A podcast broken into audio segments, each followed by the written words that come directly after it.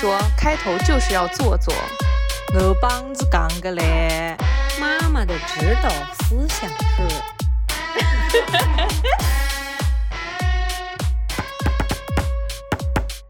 大家好，这里是宁宁开门。好，那我们开始录了啊。突然嘎起来了，已经录到三十几期了，都还没有破这个魔咒。马上要四十期了，要不这样不要吵，不要吵着你。我看着这你是不是看着这个波段就在这边？呃，那我们开始 录啦。不知道为什么要这样自我保护起来。啊这刚刚那句话怎么说的？还没自我介绍，你说要先、啊先开场。谁来开个场？谁来开个场？就是大家轮流说一下这几句话，啊，轮流说，不是轮流。哎呀，刚刚不是都商量好了吗？就是我先说，大家好，欢迎收听本期的宁宁开门，我是凯子。我是宁宁，我是西西。那不开心也是一天，开心也是一天，希望大家开开心心过好每一天哦。本期我们讲什么呢？对，今天我们要来录什么？今天我们要来录什么呢？我先跟大家分享一个我最近上班的时候发生的一件事情，然后呢，当时我心里有一点小感触，然后我想听听你们两个人对于这样的事情是什么样的看法？好吧，那我就开始说了啊。嗯，请说。我们办公室连我在内呢，一共是三个人。那天在食堂吃饭的时候呢，呃，正好就聊了起来。我有一个同事就呃跟我们安利有一个旋转小火锅很好吃，他跟我们安利了很多次。那天我觉得至少是他跟我们安利的第三次了。我另外一个同事呢，就同事 B，他就说啊，这个小火锅我也想去吃一下，我要带我女儿去吃。哎，但是我女儿，嗯，她可能不喜欢吃这种东西，她都喜欢吃什么披萨啊、汉堡啊那些东西。嗯、她要是不喜欢吃的话。哎，没关系的。他要是实在不想吃旋转小火锅的话，那我就先带先带他去买一个汉堡，然后呢，我就带她去那个小火锅的地方。这样的话，我就可以吃小火锅，她可以在那边吃汉堡。然后我在旁边听到她这段描述的时候呢，我就心里咯一下，有那个音效出来。因为我跟这个同事 B 有一起出去旅游过嘛，我就对他的女儿还是蛮熟悉的，就是有一定的了解。我就说你女儿是一个还挺敏感的一个小朋友，就是心思比较细腻的一个女孩子。我说他这样子不会觉得尴尬吗？为什么要在一个旋转小火锅店里面吃汉堡啊？所有人都在吃小火锅，只有他一个人，只有他一个人在吃汉堡，会觉得很尴尬的好吗？然后他就说：“哈，这有什么尴尬的？”他就很不以为意，你知道吗？然后我就说，嗯、呃，你最好还是问一下你女儿，她想不想要你吃在旁边吃旋转小火锅的时候，她在那边吃汉堡。如果她不要的话，你还是先陪她吃汉堡，或者说你们就对吧？就大家统一一下行程，不要你在那边吃汉堡，她在陪你吃火锅。对。蟑螂赔礼了。所以我就想问一下你们两位，如果说你是一个一年级的小朋友，你现在带入到这个小朋友的身上，你妈妈要带你先去买了一个汉堡，然后呢，她自己要吃旋转小火锅，她就带了你，带着那个汉堡去了那个旋转小火锅店，你在那个小火锅店里面吃汉堡，你会不会觉得尴尬？我代入一下，其实我刚刚听到的时候，我相比尴尬，我更能想象到的是，当时的我，我会很难受。为什么我妈妈给我买了一个汉堡，当时不让我吃，还要 就是汉堡都要冷掉了，为什么不让我吃啊？薯条都要软掉了。因为我回忆到我小时候吃肯肯德基的时候，我小时候吃的肯德基都是热的。回忆小时候吃肯德基，我第一时间能想到的那种感觉是喜出望外，然后走进去就觉得啊，我要吃，我要吃，我要吃，我要吃，然后我要吃汉堡，我要吃啊，汉堡，汉堡，等到我了吗？等到我了吗？然后哎，对的，那个时候肯德基排队的人很多，嗯，现在也也挤的，没有以前那都大排长龙的，好不好？嗯，对。就那个时候，就是我们小时候肯德基还是那种不是想吃就能吃吃得到，你可能要一学期就吃那么一两次。考双百分才能哎，吃得 到。类似吧，肯定是有条件的。然后，当然，当然，如果是现在带入，我第一反应，我我想到的第一个感受是要让我等，我就说，啊、就是每个人的想法他都不一样。你我已经看到那个汉堡了，你要让我装进塑料袋里，还要一路，还有那个小火锅到底离肯德基有多远？这是个很 严重的问题。我能在车上就吃掉吗？然后如果我在车上吃掉，我会更加尴尬。我就是会坐在那个地方，就所以是看着阿姨们吃吗？不是他的意思是担心你不喜欢吃小火锅，你会吃不饱。那你到了小火锅店里面，你自然还是可以吃一点的，啊只是先给你买了个汉堡垫垫肚子。啊！那你要么呢就是在小火锅店里面吃汉堡，要么呢就是你已经吃饱了，在小火锅店里面你一个人待着。就跟那次我们他妈妈想要跟我们一起去吃韩餐哈或者海鲜哈，我不记得是哪一顿了。然后他先带他女儿去吃了一个牛肉饼，还有一碗粥，把他夯到饱饱的。他女儿连哎，他不是第一次做这种事情了。真的就是吃到他女儿直接跟他说，我真的有点那撑了，天晚上我吃不下了。们吃的烧烤，对还喝了点那个小米酒，对挺好喝的。对对然后那天晚上烧烤，他女儿好像确实就没怎么吃。，对，可不是嘛，那哪吃得下呀？那还是个孩子。我第一反应想到的就是那个要等的那个感受，而不是尴尬。我我觉得尴尬倒还好，因为现在的小孩还有一种办法，不用先去肯德基，可以先去那个火锅店，然后在火锅店点一个肯德基的外卖，在火锅店一边吃着汉堡，然后一边哒哒那边的。我觉得小孩可能不会 care 旁边的目光，不会想到那么多吧。如果是一年级的话，好，我感觉西西已经憋了很久了，他要憋死了。西西，你会觉得尴尬吗？就是这个事情呢，其实昨天开开有跟我讨论过了一下，我当时就说，我跟妮妮肯定都不会觉得尴尬，我们俩完全对这种事情肯定都是无所谓的。这就是为什么长大了以后，我们三个人中间，我们两个人 chill 的要命。我当时是这么说的，我是觉得说，如果我是我突然就带入那那个妈妈的角色，你知道吗？我觉得说，呃，即使我当下不觉得小孩子是会感到尴尬的，但有一个同事他提出了跟我不一样的想法，我起码会觉得说，诶，这个点我没有想到过，我起码可能会回家跟我女儿求证一下，说，那我如果这样做，你会不会觉得尴尬呀？或者说是你觉得怎么做更好一点？我就不会替我女儿做决定，说，哎呀，小孩子是不会觉得尴尬的。我觉得可能还会进行深入的沟通一下。然后，如果我再带入到那个小孩的话，我完全不觉得尴尬。就是我小时候是用我们家乡话说，就是搓烫推老个各种，就是非常的。人来疯不认生的一个小朋友，我会觉得在火锅店里面吃汉堡，哇，好 special 哦！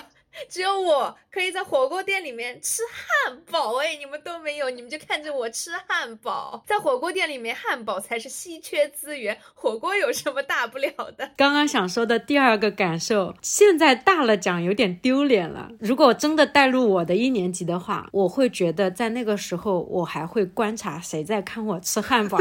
如果隔壁桌还有一个小朋友的话，我会我也是，我会觉得他们快羡慕死我了吧？我可以吃汉堡，哎。我会觉得他们是不是，甚至于我们那个年代啊，就真的要带入到我的一年级的话，拿着肯德基的汉堡，我的天呐，好、哎呦，我你们在这边吃什么东西啊？哦，小火锅，然后你看我有一个肯德基的汉堡，就是那种很瞎砸刀子不得了，就是。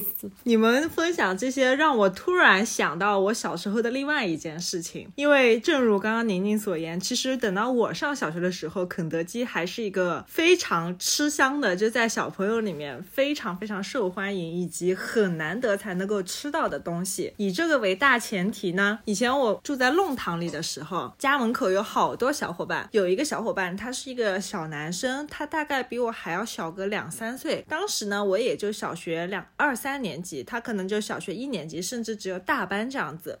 他的爸爸妈妈呢是早爸爸妈妈，他有好多爸爸，然后被你省省略了，确实只有一个妈妈，不不不，妈妈妈。烦死了，你有一种那个下巴突然间刮到了一个什么东西，笑到的眼泪都出来了。我 有必要吗？因为我想到了那个场景，就是你讲话讲的好好的，突然间下巴被撞到，然后不不不，我跟你讲，全都给你们剪掉。不能剪进去，会觉得我们有神经病。这个他的爸爸妈妈，这个小男孩他的爸爸妈妈呢是早年就已经离异的，所以他是很少能够见到他爸爸。他爸爸就是那种特别不着调的爸爸，就是什么正事儿都不干，但是呢就特别会讨好小孩子。他爸爸每次来看他，他爸爸对他没有任何的付出，既不带他，然后也不抚养他，就很少也给他妈妈钱，这些他的付出都很少。但是他每次来看望他的儿子，他都会带一顿肯德基给他儿子吃。这个小男孩对他的爸爸还是很喜欢，因为小朋友有的时候还，然后就有一次，因为那个时候就是弄堂里面大家的门大门后门都是不关的，你可以随便去任何一家人，一天当中的任何时候去人家串门，你就可以直接走到人家家里面去。放学也可以从他们家后门 对，走走到前门再回家，这哎，个把他们家当 当捷径。妮妮的表情就是以为是个笑话，结果是真的。哎，你没做过这种事情吗？我们哎，每个人社牛的方面也真的不一样。不是，我们真没住过弄堂。我还会嗯就是顺便蹭点什么吃的，然后说好了我回家了，然后就从人家前门走了，因为前门离我家更近。或者说你走外面也是走，你走人家家里面也是走，但是你从人家家里面走的话，可能会混两口吃的。嗯，反正就是我脑海中其实只有那么一个画面，就是我走进他家里，我发现他正在吃肯德基，然后呢，他旁边还有另外一个小男孩，也是我们家就是门口的邻居。邻居小男孩 B 呢，就对着我刚刚讲那小男孩 A 说：“哇，你这个好好吃啊，看闻起来好香啊，你这个是什么啊？”然后小男孩 A 就说：“这个是汉堡。”他说：“那这个呢？那这个呢？”小男孩 A 又说：“这个是鸡翅。”那个是薯条，我不会，我今天不会再给你吃了。你上次已经，话堵得好死啊！我是你上次已经吃了我一对鸡翅了，我今天只有这么多，我不可能今天再给你吃了。然后呢，小男孩 A 就开始认认真真、开开心心的吃了他的汉堡。他的小伙伴小男孩 B 呢，就在旁边看着他，然后看了一会儿，实在是太香了。小男孩 A 在很认真的吃汉堡，小男孩 B 在很认真的看着他吃汉堡。你在很认真的看着他们俩，我讲的这个事情感觉很慢，其实就是可能半分钟之内发生的事情。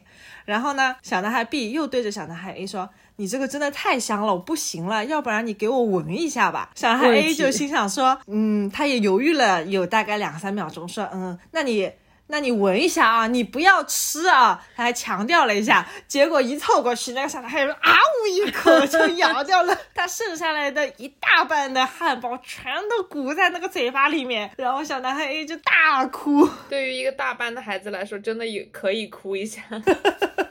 然后开开在旁边啊，还好这样的我快走，离开这个是非之地。哎，我为什么会讲到这个事情啊？就是就是你们讲到说你们在火锅店里面吃汉堡会有其他小朋友羡慕，对所以我就联想到了这件事情。莱森，你你说你你自己觉得就是尴尬的点三？对我为什么会听到我的同事讲他要带他女儿去火锅店里面吃汉堡这件事情，我自己内心尴尬到想想要抠抠地，是因为我小时候有过类似的体验，跟这件事情完全不一样的另外一件事情。但是因为我小时候有那样的一个经历了之后呢，我现在哪怕我现在已经三十岁了，我再听到我的同事要做这样的事情，我都替他女儿尴尬。小时候是什么情况呢？呃，那一次为什么我妈妈会突然带我去吃肯德基啊？我都已经忘了。就反正就是啊，我想起来了，呃，我跟我妈妈说，学校里面有一个社会实践的作业，要到肯德基的店里面去给人家做调查问卷。就是我设计了一份调查问卷，我要在肯德基的店里面去采访别的小朋友，然后呢，我要收集十份这样的调查问卷。嗯，所以呢，我妈妈就带我去吃肯德基了。呃，在肯德基的店里面呢，那个时候就是从我家到肯德基店，就是只有市中心只有一家，然后我妈妈是骑着自行车带我去的，她就帮我点了一份套餐。然后呢，我坐下来正准备吃的时候，我妈妈就说：“你坐在这里吃啊，我到外面去。抽一根烟，” 不是，他不是要到外面去，他要去看一下，就爸爸爸爸，没有，他是要到外面的自行车上面去，坐在自行车上面等我。嗯哼，他不坐在店里面陪我吃。嗯哼，然后年幼的我还要做那个社会实践的作业，我还要去给人家填调查问卷，我还有一份新鲜的肯德基摆在我的面前，还没有动，需要吃掉它。嗯，我一个人坐在那个肯德基里面就巨尴尬，就贼尴尬无比。而且那个时候人很多，就肯德基人满满当当的，全是人，全是大人带小孩去吃的，然后每个小孩都在吃着他们的肯德基。我也不太记得了，那个时候可能大人吃肯德基呢，也就是可能尝两口，对就更多的是让小孩在那边吃，但是我妈就在外面等我，然后我就觉得很尴尬。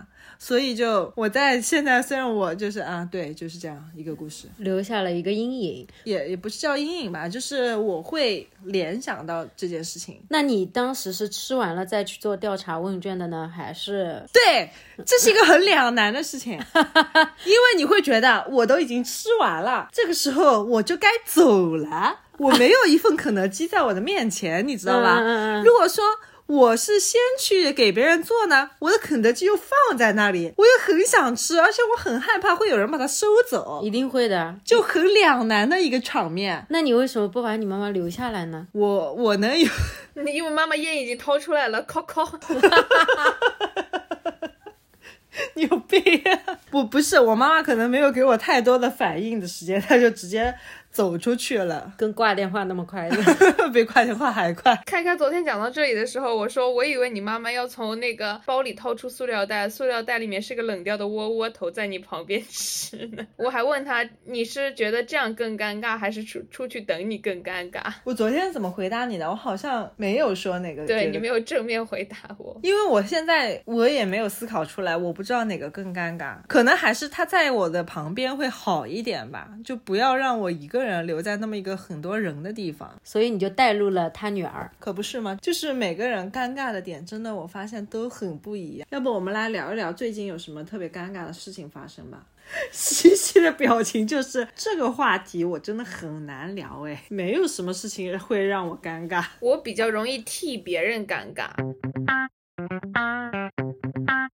我想再给你们来分享一个，我最近听过两集播客，都是一个主题，就是他们那两个播客团队呢，都是受到了另外一个播客平台的活动的号召，就是那个平台呢给大家出了一个题目：父母应该做孩子的观众，还是应该做孩子的编剧？我我听第一集的时候，我说嗯，这个选题很好，让我来好好的听一听。我说到底应该做编剧呢，还是做观众呢？我还在心里面默默的自己选了一边，先站着，然后听听其他人是怎么想的。然后我听到第二集，我说怎么又是这个选题啊？为什么我关注的播客大家都要去做这个选题啊？然后我又听了第二集，我又耐着性子把就是另外一个播客的录的同样的话题给听完了。我心想说，我不想再听到第三集了，我真的不想要再听到任何人再聊这个事情。我不想听了，但是我要聊一下。但是我们今天要来录这个话题。我们并没有被号召到，但是我们只让这个嘞。我不想听了，但是我自己要录一下。我不光要录一下，我还要剪一下，我还要播一下。然后那两集播客，我要在这里做一下评论，我就不说是哪两个播客了啊我。说人家是顶流哎，你不说大家就不知道了吗？好像感觉别人能听到你的评论一样的。我的意思是想说，其实我不说，应该没有人会 猜到另外两个播客到底是谁。就是他们两个人，我觉得他们俩聊的就是高下立判。有一个播客聊的就特别好，嗯，特别的有观点，而且有很强的论据，能够去支撑他的观点。然后另外一个播客就聊着聊着聊着就岔出去了，嗯 就跟我们的播客一样。我觉得你对我们还是太有信心了。你不你不光这期提纲都没有，然突然间说要来聊一个这种论证类的这种，比如说你站哪一边，然后你又拉高了说你欣赏那一集就是有论据，然后没有岔出去的。然后我们也现在要来聊了，我脑子一片空白。我跟我说，我们连播客 B 都不如。对。我们本来就没有办法说议论文，结果还是个临时议论文。对，是的，突然间被说，既然你有这么多时间的话，来做一张卷子吧。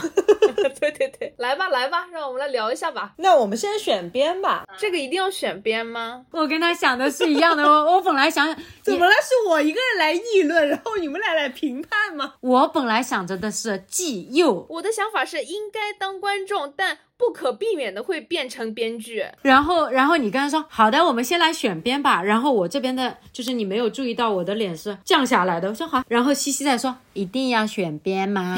肯定是要选编的，因为任何一个辩论的，或者是像这种议论型的话题，它肯定是可以一分为二的去看。就像那两个播客，他们都说到，小朋友如果他还是一个三岁，甚至于说五岁以下的年龄，他那么小，你不给他当编剧，你不告诉他今天要干嘛，你不给他安排好每一天，他就嗝屁了，他就 你看又少一个论点，所以还要帮我们排除掉几个别人讲过的论点，本来脑子里就是空的。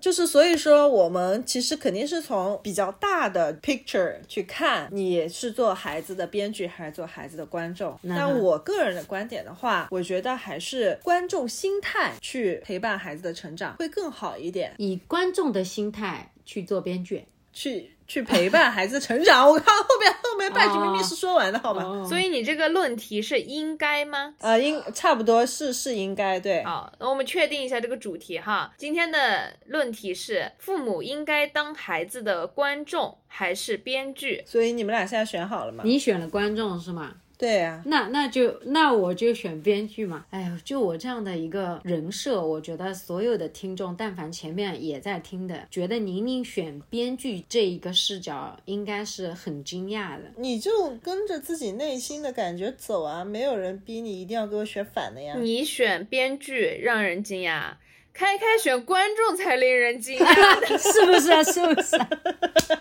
我为什么会选择做观众呢？嗯，因为在我的理解能力里面，如果你打算就是要做孩子的编剧的话，首先你的个人能力一定是非常的突出的，嗯，否则的话，你只是把自己的意志强加在孩子的身上，让他一个自由人、自由意志的人来完成你想让他完成的事情，嗯，这个就是没有能力的父母还偏要做编剧，就会造成的一个画面。啊，像我，我觉得如果有天我当家长了，我个人能力又没有很突出，我又非要说孩子偏要按照我的意志去成长，那不是很强人所难吗？其实是强我自己所难啊！我还不如就安安心心的做个观众，然后如果说就是说，如果说孩子需要我的帮助的时候，我提供一些建议，这是不是还是在观众的范畴之内的？他毕竟来问我了呀，只是一个跟跟观众的互动是吗？但是你。你做观众的时候不会是那种弹幕吧？我肯定要发弹幕的呀！BE 就寄刀片。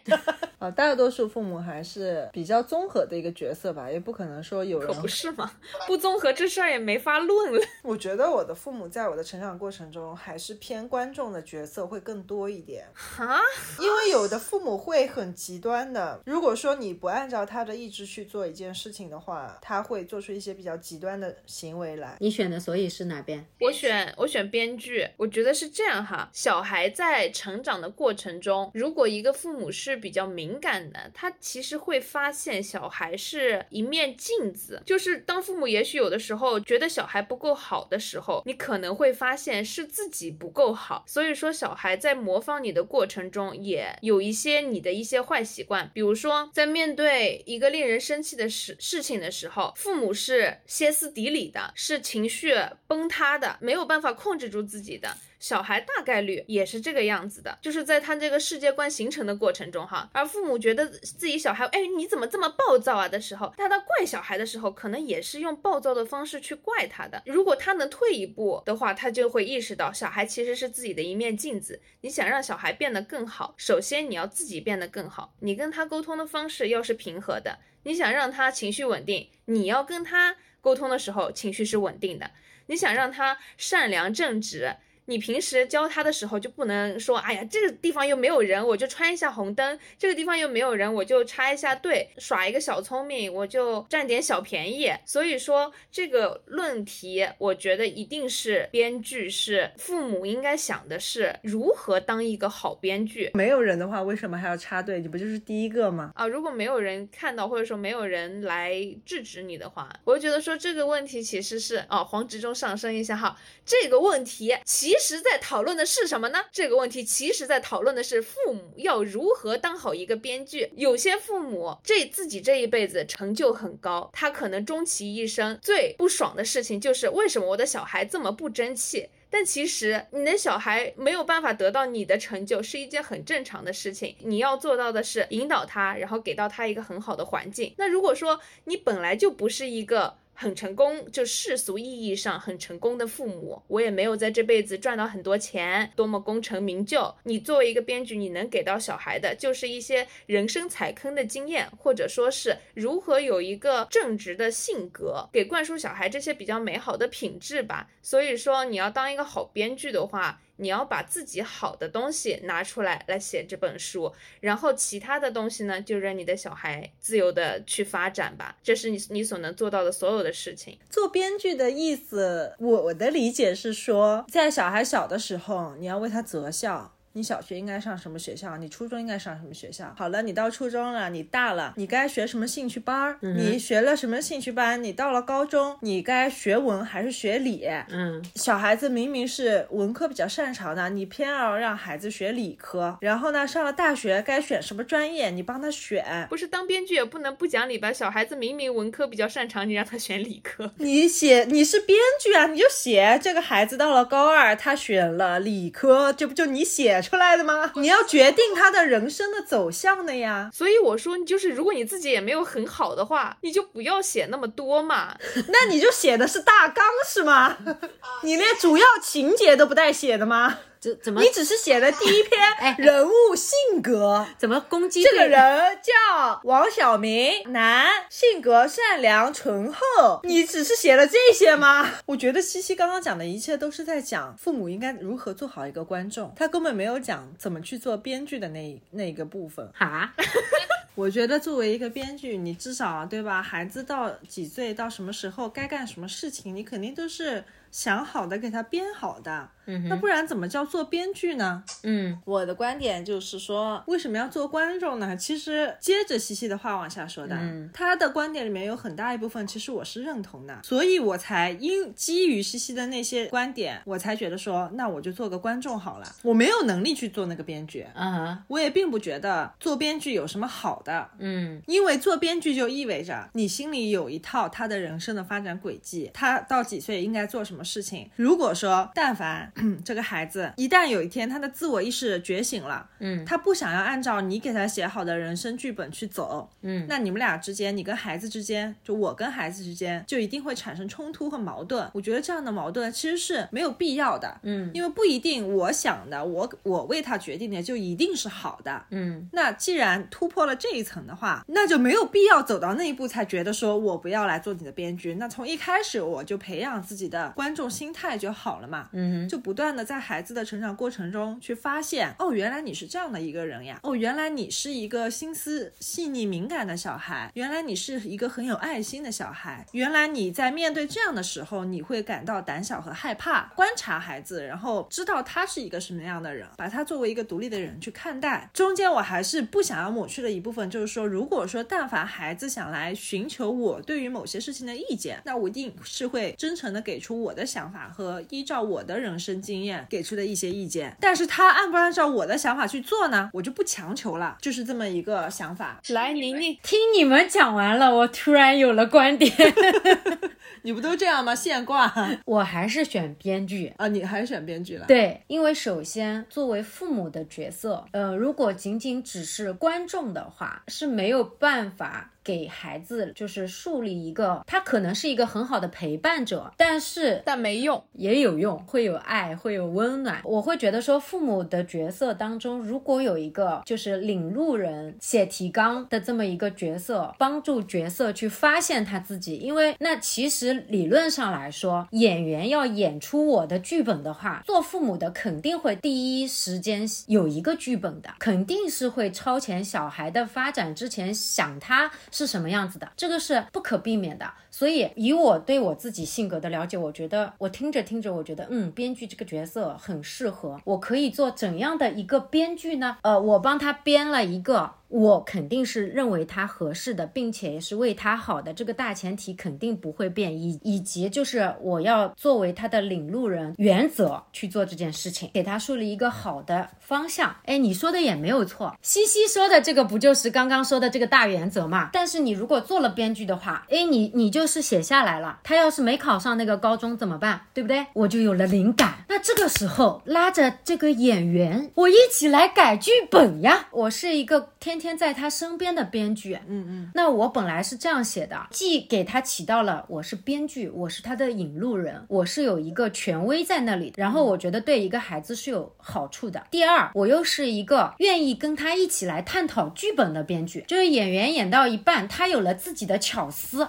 他说哦，这个角色你你写的这个地方，我有了一个灵感，你听我怎么讲啊？如果这个小孩他愿意跟我来这样交流的话，我就会说，嗯，你有这样一个想法，让我来想想呢。那我这样写，你看是不是更好？矛盾点就在于孩子他一定会做出你不想让他做出的那个选择。那我就跟他讨论呀。第一，我是这个剧本的编剧，可是这是我的人生。你听我讲完噻。你拿着我的剧本，你是演员呀，你拿着我的剧本在演，你演的这一段，我觉得你好像演的跟我本来的剧本不太一样。你当时是怎么想的？你怎么会想着说我明明写的句子是这个样子的，然后你非要演成这个样子？孩子他会有他的理由。那好，那我们一起来讨论一下。哎，这个角色到了这个时候，他是不是？哎，你的这个想法，我觉得有一部分我也是能接受的。亲子沟通的问题，我觉得非常奇怪的就是，我和宁宁虽然是选的同一边，但我完全不同意他说的话。哎，我给你们举个例子啊，嗯，真人真事儿，但是我相信这个一定在很多的孩子上都发生过的一件事情，嗯，就是爸爸妈妈到孩子要考大学的那一年，孩子说：“我想要学艺术，我想要去画画，我想要做演员，我想要唱歌等等，任何艺术类型的。”但是爸爸妈妈说：“我建议你呢，还是老老实实学个什么商科，学个什么会计，然后毕业了之后呢，考个公务员。”这个时候，你作为编剧，你该不该去动摇他这个想学艺术的这颗心？心呢？他就是想要学艺术，你这个时候你你怎么办？我说的刚刚的意思，对，你就把你刚刚那个套进去，你这个时候会怎么和孩子沟通呢？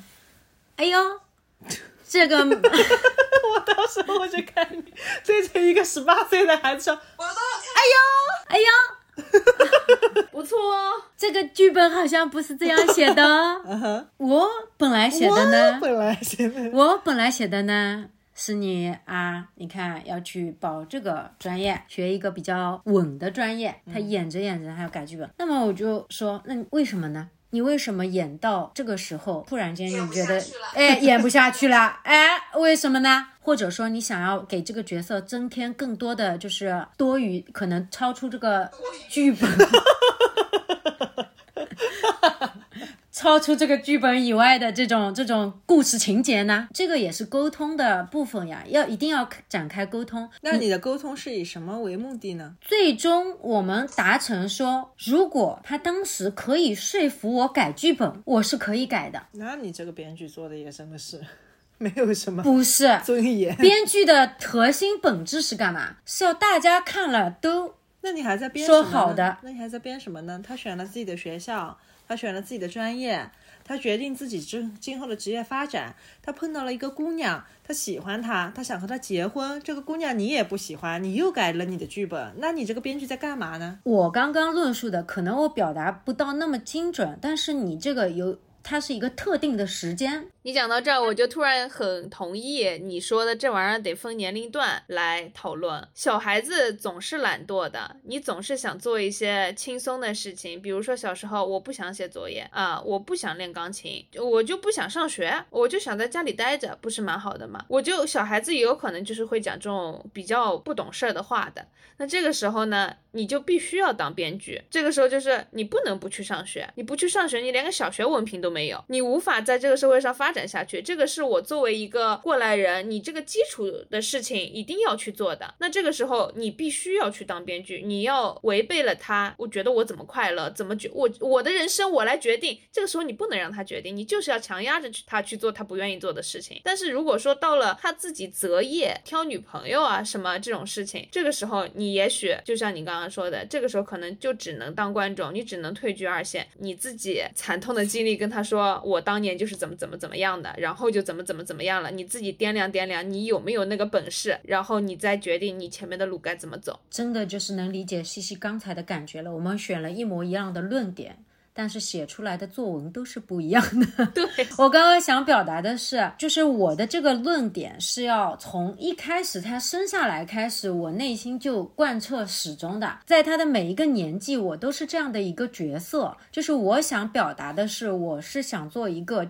具备一定沟通机制的一个编剧，这样子的话，他不至于到十八岁的时候突然间跟我的这个观点有了很强烈的这种背道而驰。很多，比如说到填志愿的那个时候，爸爸妈妈要在那边说你，你必须要就是按照我说的，像编剧一样，你必须要按照我说的。孩子就是不愿，哎呀，我就要学学唱歌，我就要怎么样，或者有的没的。我觉得他是确实从现象上来说可能很普遍，但是从本。质上来说，如果是这样交流的一对父女或者母女母子的话，你一定要把四个选项都要说出来。就是就是孩子和家长的话，一定是过去的十八年沟通的不是很好的，有可能在八岁的时候他就。展现出了这种比较浅显的意愿、爱好，他有这种观点，以及他八年的成长过程当中，他慢慢长大了，开始一点点有自己的思想了。他能感受到他的家长是一个可以沟通的编剧，他一定会有经验，说本来妈妈是要我怎么样的，但是我跟他讲了这个之后，我们有商有量了之后，哎，他也尊有的时候尊重了我，直接让我去改，然后有的时候就一定是要按照他的要求的，然后必须是要从始至终贯彻的。到他十八岁就不会出现这样的问题，以及我依然是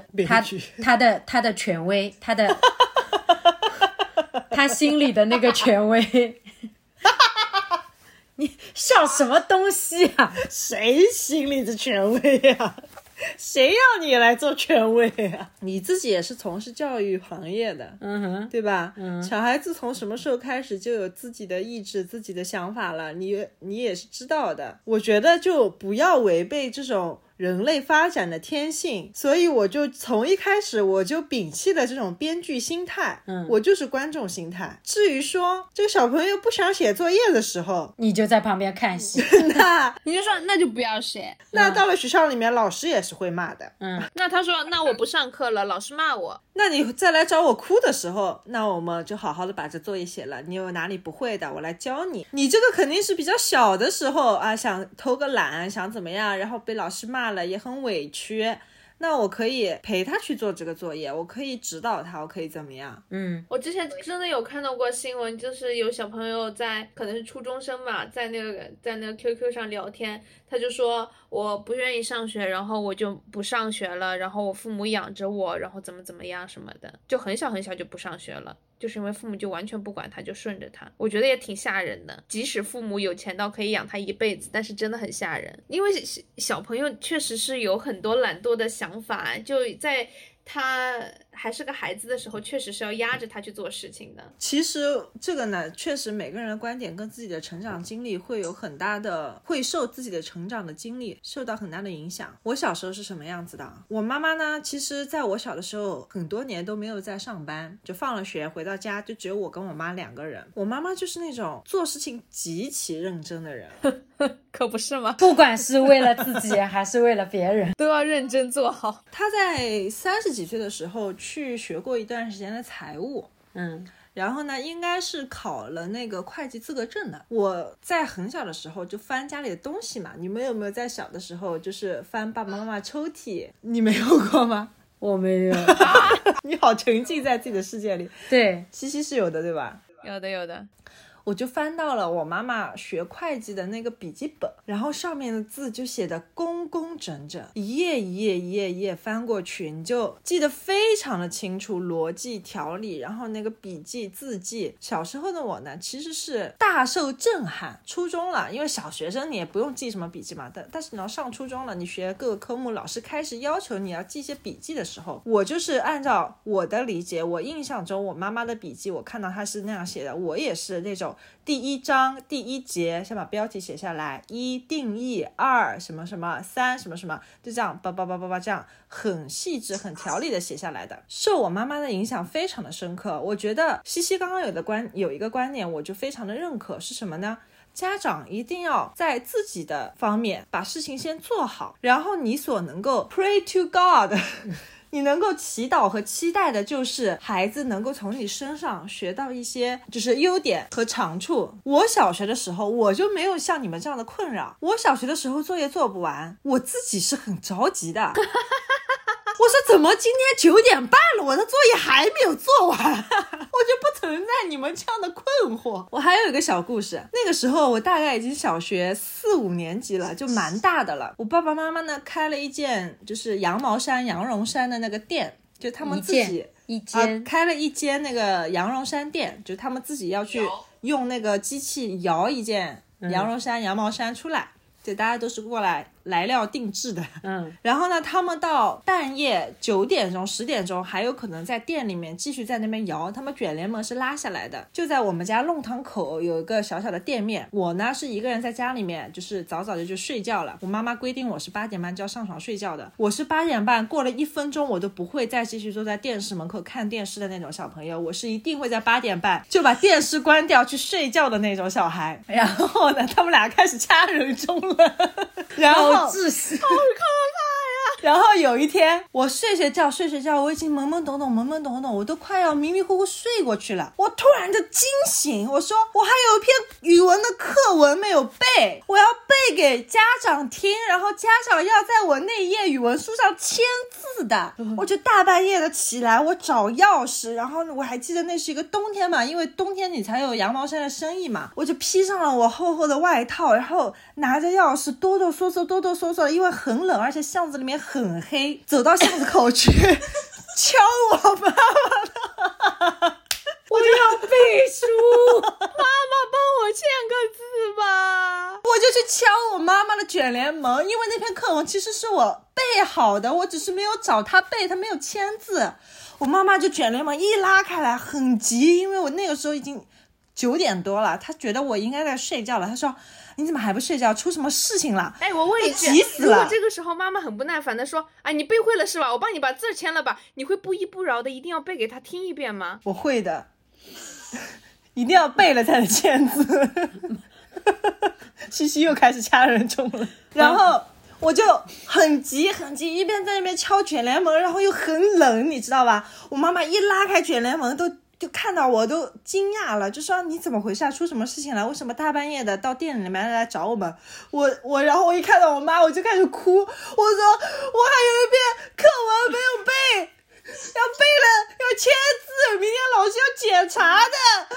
然后我妈就把我拉到店里面，卷帘门拉下来，看我穿的还算暖和，就说啊，你你先 调整一下呼吸，你先不要哭了，你先就是平静下来。说那好，那现在我现在来听你背，然后我就一边 一边抽泣。一边 一边把那个，然后把那篇课文背完，然后把我妈妈把字签了，然后我再一个人回家，然后我才很安稳、很安心的睡去。那个时候我真的才小学，我跟宁宁如果现在在现场的话，我们俩要抱头，要互相按一下对方的人中，太可怕了！哪有你这样子的小孩子啊？所以就是你刚刚问我的那两个问题，不知道你还记得吗？小朋友说我就是不想上学，我就不想做作业，我作业做不完，这个在我的世界里面是不存在的不。要说什么你你说我这个说法太极端了，是你这个说法太极端了。我这边的故事一点都不极端，是你太极端。我还有后续。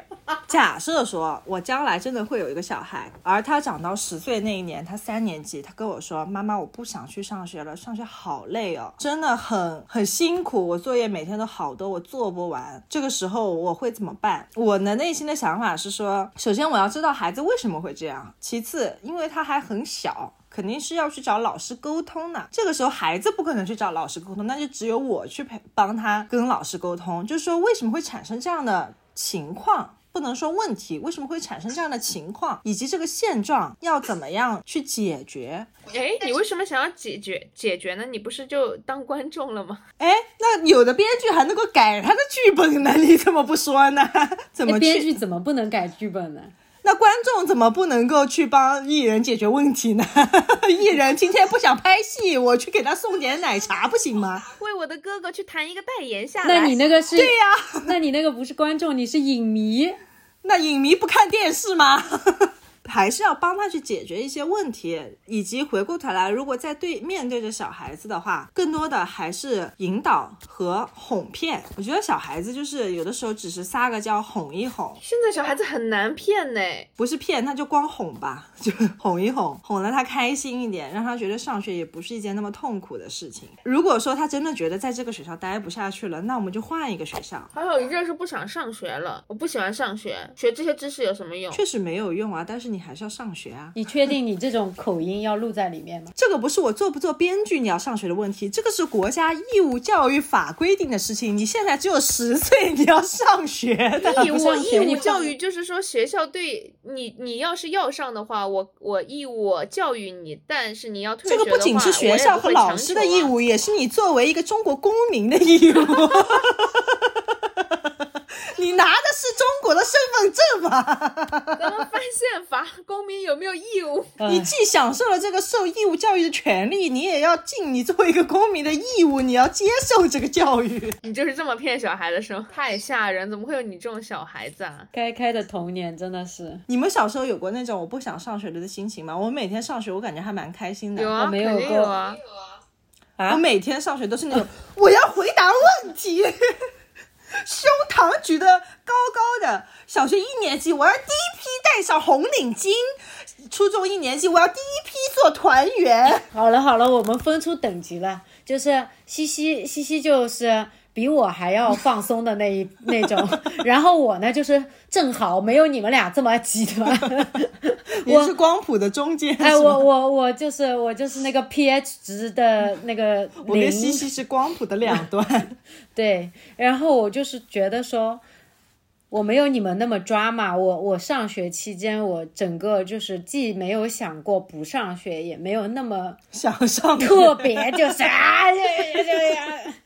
你真的好吓人啊！我跟你说，我小时候翻家里东西的时候，我翻到了我妈上大学时候的笔记，因为她大学的时候学的是药学，就是药理、制药什么的，所以说她的那个笔记啊，全都是拉丁文、中文双语的，就是要写那些呃化学式或者是什么药品的什么成分名，whatever，我不懂，反正都是拉丁文。然后我因为我问他的，我说这个是什么东西，我也不是英文，他说这是拉丁文，但是他们就是要双语，两个都要会的那一种。然后我当时大为震惊，我说太厉害了，而且我妈妈字很漂亮，就整本笔记记得非常的赏心悦目，我就觉得说哇好厉害啊，好知性，然后好有魅力。但这也不妨碍我不想上学，也不妨碍我啊没有在规定时间睡觉，也不妨碍我签妈妈的签名。真的，每个小孩的生长轨迹真的是不一样。我不会因为这个东西被触动到说。啊，我是什么事情都要认真做好。我们稍微拉回来一点，就是做观众这件，我们稍微总结一下每个人。OK，我觉得做观众这件事情呢，就是说，在小孩的成长过程中，我还是更加偏向于言传身教这样的一种教育方式的。那言传的话，你肯定是要去教他一些做人的道理，你教他做事情的方法。那当他有了自己的人格形成之后呢，你更多的也就是身教了，就是说你是一个什么样的人。我相信西西。的妈妈虽然对吧，没有教会西西拉丁文，但是西西能够读到研究生毕业，他在学业上，他的他在学业上有一妈妈给的钱是够了的。他在学业上能有一定的韧劲，就是说碰到一些什么困难，至少我认识的西西，他碰到什么困难，哪怕是用一些什么偷鸡摸狗的方式 度过去的。但至少他也想要把这个事情完成。西西肯定是从他妈妈身上学到了一些很好的品质，他才会成为现在的西西。那这也就是身教的这个部分，就是说我们只能够用自己的行为去告诉孩子，哦，你可以成长为一个什么样的人。因为孩子不管是小的时候还是大的时候。他们一定会拿自己的父母作为一个对标的比较的对象。你想要超越自己的父母也好，你就想要变成父母那样也好，哪怕你就是反面，你说我绝对不想要成为我父母这样的人，那你也是另一个这个反面的这个身教的这个部分，对不对？那也这也是一种身教嘛。所以说，我觉得没有必要去帮孩子写剧本，因为你写的那个剧本也是没有用的，孩子一定不会按照你写的剧本去演他的人生这出戏码的。Don't even bother，就不要去浪费那个力气了。我来总结一下，我的观点是。父母要在当父母的过程中不断的学习以及沟通，然后当好编剧，当一个好编剧也不能走极端，说我不管你怎么样，我让你学理科，你就要学理科；我让你考哪个大学，你就要考哪个大学；我让你学哪个专业，就要学哪个专业。你要当一个好编剧，因为最终的目的不是让小孩跟着你的这个剧本走，而是你做这个编剧的目的是让你这个演员、这个主人公有一个好的人生。所以说，你要努力的当一个好编剧，但是你是要当一个编剧的，因为中间有很多的坑是要你一个做家长的去避的，而且中间有太多的小孩子的偷懒啊，小孩子头脑发热，然后不愿意做的事情是需要你去帮他硬实，也是要硬来的，也是要硬来的矫正一下的。当时也许会爆发很激烈的争吵，但。如果你是个好编剧的话，之后小孩子会觉得说爸爸妈妈做的是对的的。就是我突然间觉得西方那种电视剧能拍多少季多少季，就是边拍边写，边拍边写，就是还能边改的这种，还挺合理的。我我可能也就是可以随着他成长的过程再去写啊。时代在发展，社会在进步，你不你你一个六零年的父母，当时是经历了改革开放、中国高速发展的三十年的，那现在九。零后的小孩子不可能有这个三十年了呀，你不可以用你的经验去写这个剧本，而且你如果真的能在小孩刚出生的时候就给他写一个完美的剧本，我天，你就已经赚大钱了。你 这小孩写不写剧本都是个二代了，嗨吧，have fun 吧。哎，这一期其实我们应该请父母来。聊哎，我们三个人在这聊有什么用啊？先让大家听听这种既没有孩子又没有 观点的人，能聊出什么东西？怎么聊的？好的，好的，好的。那我们今天就录到这里啦，感谢大家的收听，我们下期再见，再见，拜拜。